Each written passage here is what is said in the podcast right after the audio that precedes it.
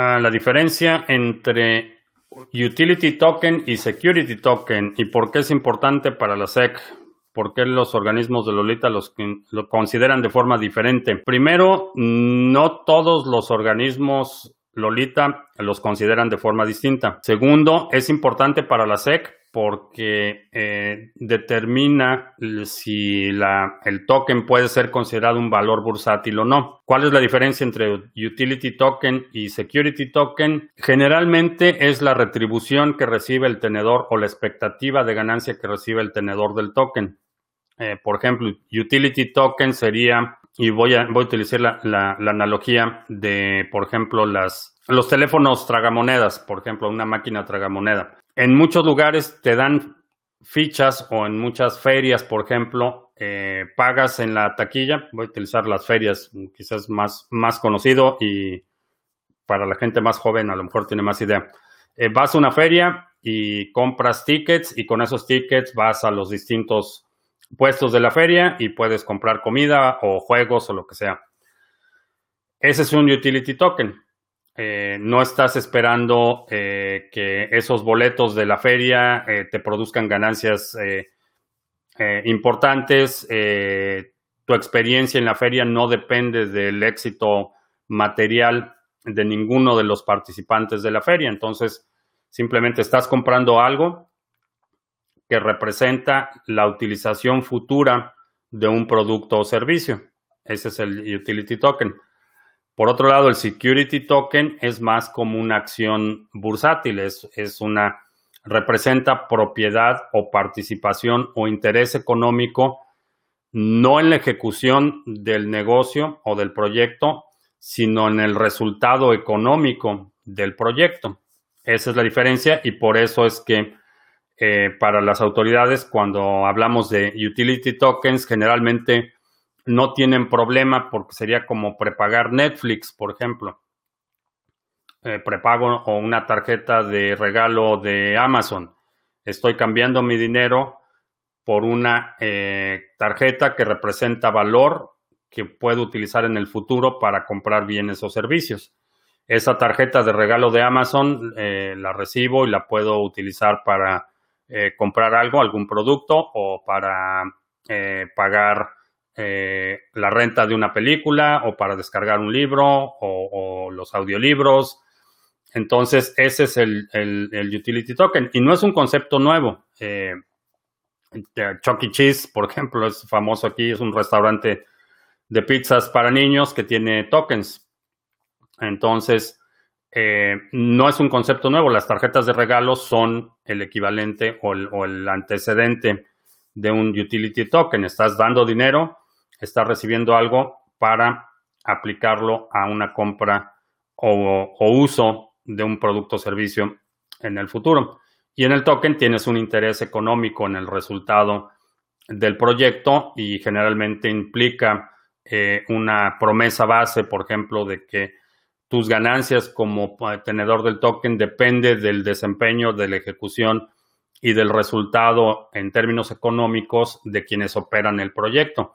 Por eso eh, el security token generalmente tiene, implica una responsabilidad fiduciaria, porque si yo te vendo un token y te digo, eh, este token representa una tilapia y cuando vendamos la tilapia te voy a dar parte de la ganancia, eh, es una promesa de un ingreso en el futuro para ti como inversionista. Es básicamente la diferencia.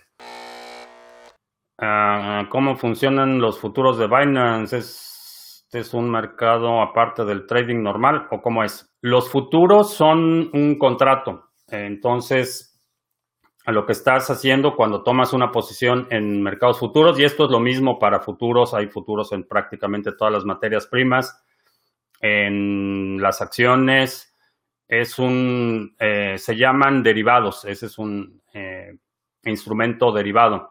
¿Por qué se llama derivado? Porque cuando tomas una posición, no estás comprando Bitcoin o no estás vendiendo Bitcoin. Lo que estás haciendo es ah, estableciendo un contrato que si Bitcoin en determinada fecha está en determinado precio, tú me pagas o yo te pago.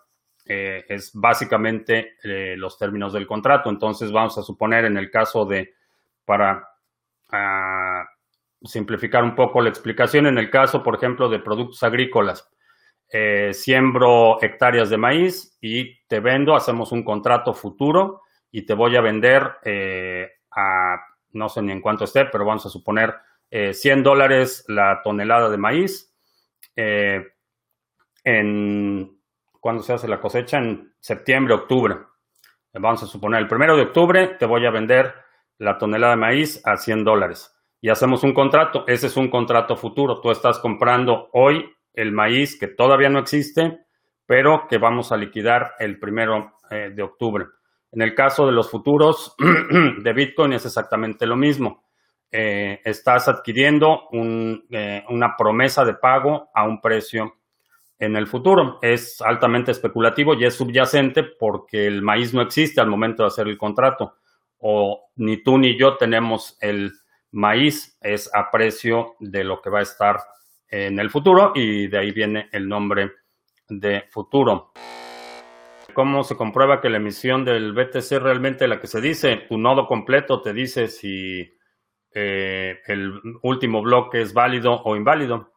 Si hay algún minero que quisiera eh, duplicar la recompensa de Bitcoin, por ejemplo, crear más Bitcoin de la nada, lo que va a suceder es que los nodos van a rechazar ese bloque. Eh, no hay forma de crear Bitcoin como lo hace la Reserva Federal, que crea dinero con un, ponen ahí una serie de comandos, acreditan dinero a cuentas y con eso crean el dinero.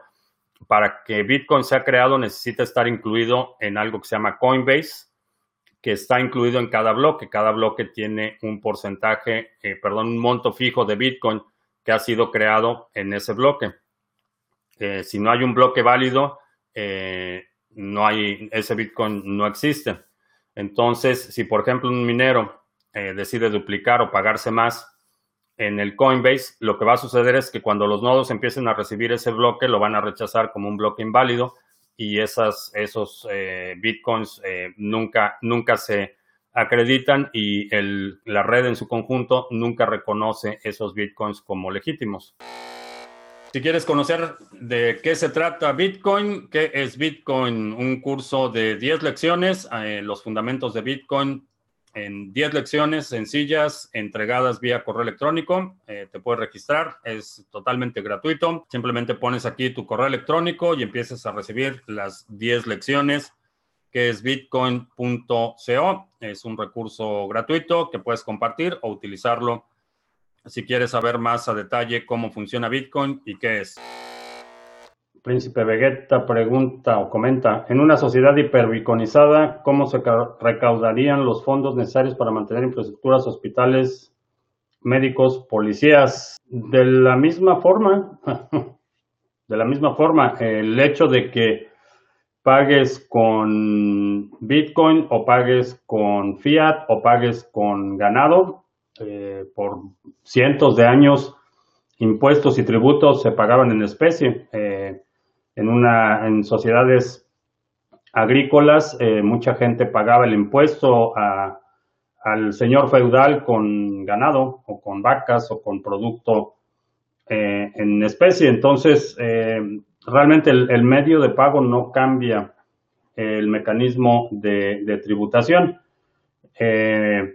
la vigilancia y la represión por parte de las autoridades, la hipervigilancia, eso sí cambiaría para bien, en mi opinión.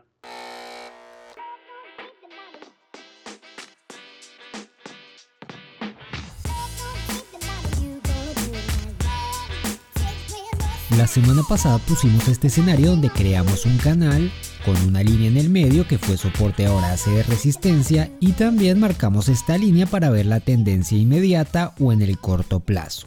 Bueno, fue tan preciso ese análisis que prácticamente para esta semana no hay mucho más por hacer. Vemos que el precio en este momento se encuentra atrapado en la parte baja del canal y viendo desde una perspectiva más amplia en temporalidad de un día, y siguiendo nuestra línea de análisis, el precio rompió esta resistencia y se apoyó en ella con un alto volumen, por tanto lo que llamamos confluencia, cuando dos o más señales apuntan a la misma dirección o nos dirigen hacia el mismo punto. Entonces, como habíamos dicho en algunos de los videos pasados, nuestro target alcista son los 8100 que sería nuestra siguiente gran resistencia. Y mientras el precio se mantenga en el canal, preferiblemente en la parte alta, pues terminamos esta semana alcistas. Por tanto, no vamos a dibujar nada nuevo. Así que hablemos un poco de trading, un poco de trading cuantitativo y analicemos operaciones, que es una de las cosas que más me gusta hacer y es lo que me permite estar en constante aprendizaje. La semana pasada veíamos como una de nuestras estrategias nos abría un nuevo short y les dije que esta semana sabríamos el resultado. Pues bien,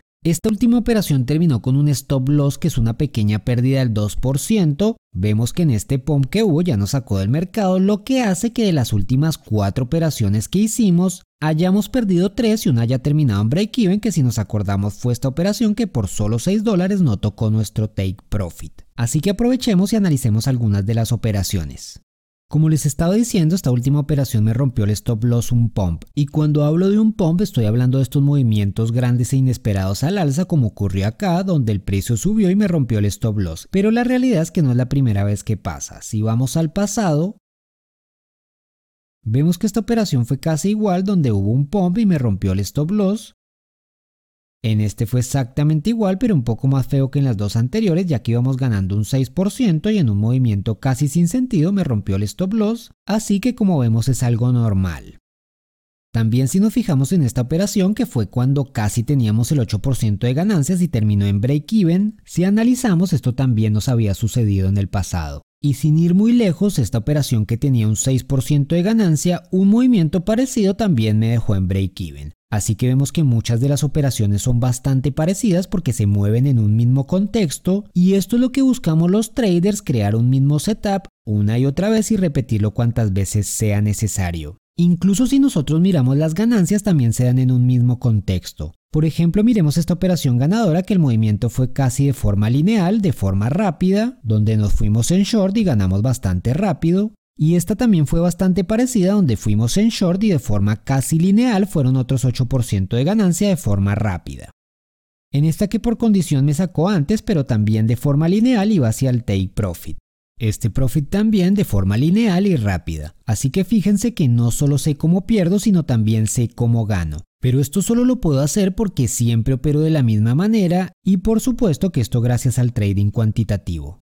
Así que volviendo a la problemática que teníamos que perdimos tres de las últimas cuatro operaciones, pues esto es trading en su máximo esplendor. Y si lo vemos de forma matemática, perdimos tres operaciones del 2%, o sea un 6% en total, y en solo esta operación ganamos un 8%. Por eso es que no importa si perdemos varias operaciones de forma consecutiva si tenemos la certeza a nivel matemático que las probabilidades están a nuestro favor. Y esto solo es posible si medimos todo lo que hacemos. Como dice una famosa frase, lo que no se mide no se puede mejorar.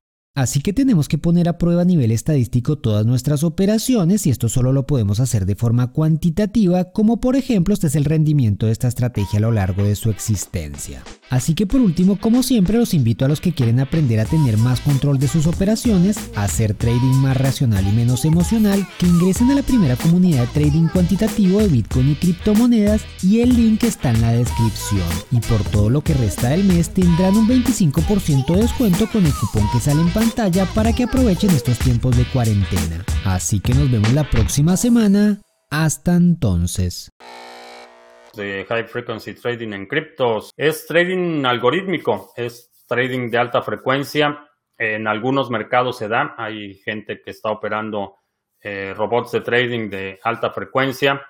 Eh, generalmente tú como trader eh, minorista o independiente todavía no estás compitiendo seriamente con los algoritmos como en otros mercados, en el caso de Forex, por ejemplo, en la mayoría de los mercados financieros tradicionales ya está dominado eh, por robots y los, los eh, traders minoristas eh, están compitiendo contra esos robots en una franca desventaja. En el mercado de criptos todavía no es un problema prevalente, pero en el futuro creo que ese será el caso, que empezaremos a ver mercados que están más dominados por trading de alta frecuencia. En el caso de Las criptomonedas, particularmente las más pequeñas, el spread es muy grande como para que el trading de alta frecuencia sea eh, rentable. En el caso de Forex y en muchas acciones el spread, que es la diferencia entre el precio de compra y venta, es, es más, más cerrado y creo que eso les da un entorno eh, más eh, favorable para la operación de robots y trading de alta frecuencia.